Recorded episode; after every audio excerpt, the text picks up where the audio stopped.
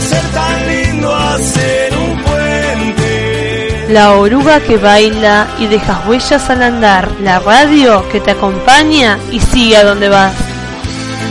Y en la oruga que baila y dejas huellas al andar hoy presentamos la historia del tango. Argentina se gestó en los albores del tango, donde su nostalgia, los inmigrantes se apropian de este sentimiento del arrabal, escondido en el silencio de la migración de los esclavos negros a Argentina. Los esclavos que llegaban embarcados como mercancía desde Brasil y América Central, de Europa y África hacia los puertos de Buenos Aires y Montevideo pasaban a ser parte de la economía regional, ya que era una zona de interés intercambio de productos como café, azúcar, esclavos y donde comienza a fusionar la sociedad de holandeses, británicos, españoles, entremezclando sus culturas, marcando en criollos y a negros una nueva tendencia musical que se hará partícipe de las grandes élites sociales. Y en este puente que va y viene de los inmigrantes que fueron dejando huellas en su andar, surge la habanera, que como dice Benedetti, fue traída desde España a la Argentina, luego haber sido gestada en La Habana, Cuba, y se basa en el sonido de cuerdas. Omar Aportuondo lo expresa en Mariposita de Primavera, con un sentimiento de nostalgia, amor y desarraigo. De primavera, alma con alas, errante va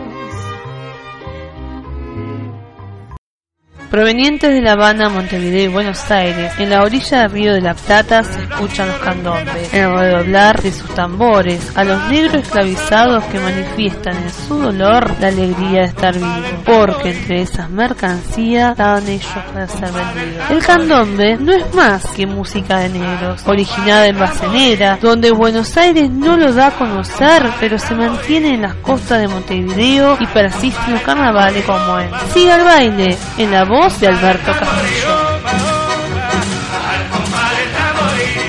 Hacia fines del siglo XIX y principios del XX aparecen las milongas y con ellas el compadrito, el chamullero, el guapo del cuchillo, el que se lucía con la mujer atractiva, que lo seducía y traicionaba. Una sociedad blanca afroargentina pasa a ser el hilo que une a blancos y negros, sin faltar a esa picardía puesta en milonga, donde todo era negro, en un tono burlón, picaresco y alegre, hacia los negros, sin más preámbulos, en manos de gran maestro Aníbal Troilo, Milonga en negro.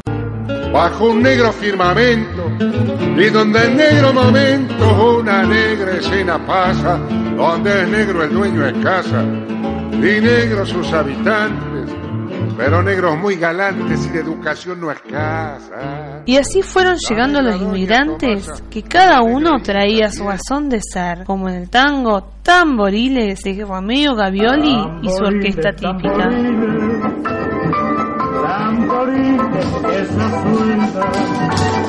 Y hacen réplica los parches, los morenos de mi tierra.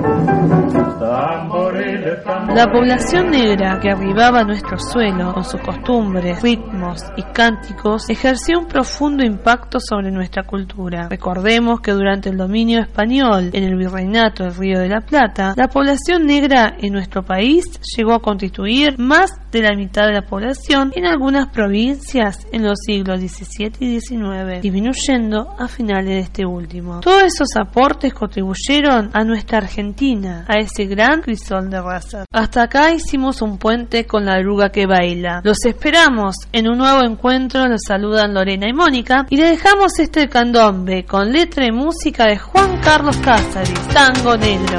Tango Negro, Tango Negro, te fuiste sin avisar, los gringos fueron cambiando tu manera de bailar. Tango Negro, no ser tan lindo hacer un